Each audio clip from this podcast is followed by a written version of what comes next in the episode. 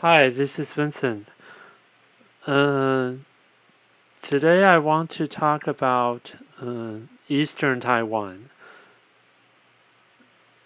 Uh, the area here is kind of special because it is uh, formed by two earth blocks the Euro-Asia continental earth block and the Philippine oceanic earth block. And so two side one side on the west is the central mountains of Taiwan and then the eastern part is the coastal mountains. Okay, and in between is called the Huadong Valley. Okay, because of the block of the mountains on two sides, the weather here is very uh, nice and it's very very good for agriculture. So long long time ago during the Japanese era, which was between 1895 and 1945, rice here was sent back to Japan and sent to the emperor and the royal family. So actually, people, Taiwan Taiwanese people all know that uh, the rice here is very good, and it is still the case today. Okay, since it's good for tea, basically, I mean, good for rice. Basically, it's good for growing any agriculture products. So, uh, probably as early as 30 years ago, people there and people who moved from the west to the east coast, they started to grow tea trees in eastern Taiwan.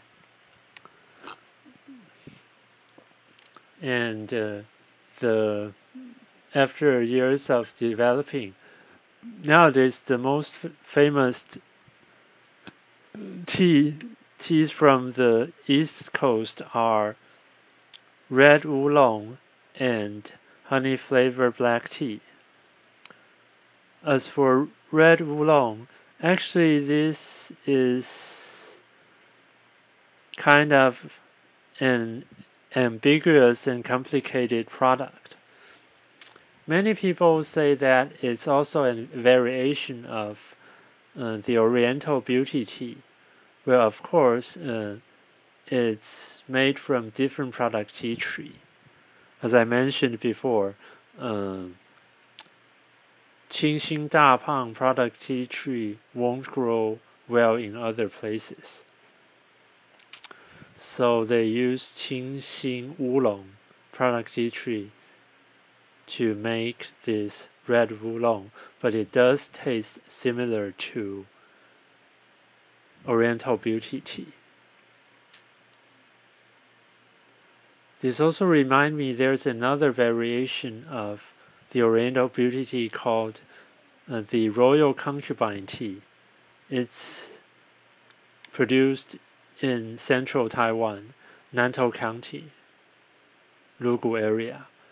Uh, originally, tea farmers there wanted to actually they transplanted Qingxin Dapang there, but it just won't grow well. So they gave up and they turned back to their most popular Qingxin Wulong product tea tree, and uh, they have different flavor from uh, Oriental Beauty Tea, and actually, this Royal Concubine tea also tastes different from uh, the red oolong from the East Coast.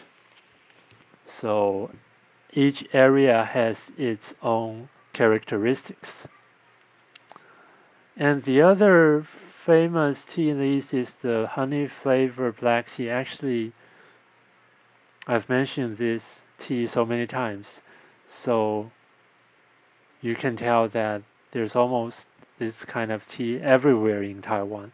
Anyway, uh, this is quite a popular tea, so of course tea farmers wanted to produce this to make better profit. And as for the red oolong, is the same because uh, Oriental Beauty is the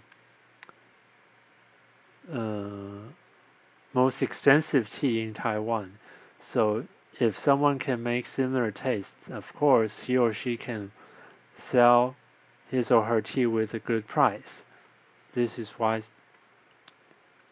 there's uh, the it seldom are tea in Taiwan from only one place. Well, probably this is because we have a relative large, large population and a very high density. We're about 36,000 square kilometers, which is about 9% of California and 10% of Japan and 10% of Germany. But uh, we have nearly 25 million people, while California is about 40 million, while Japan is uh,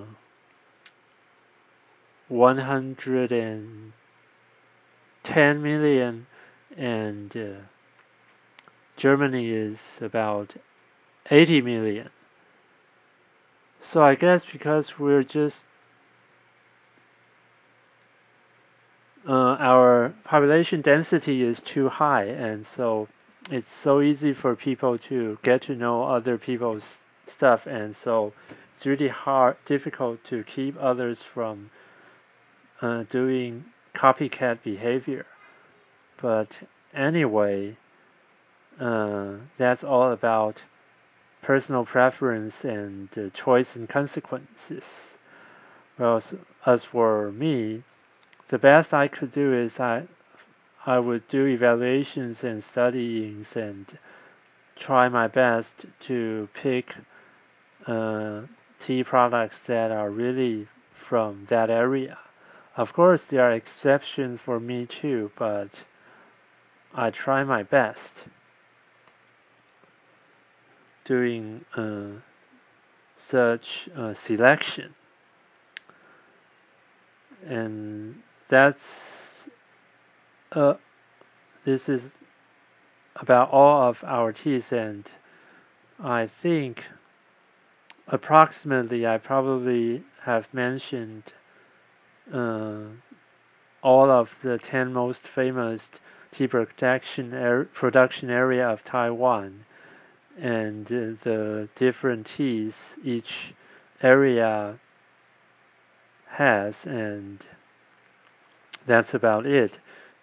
And tomorrow I'll talk about some other things about our tea market.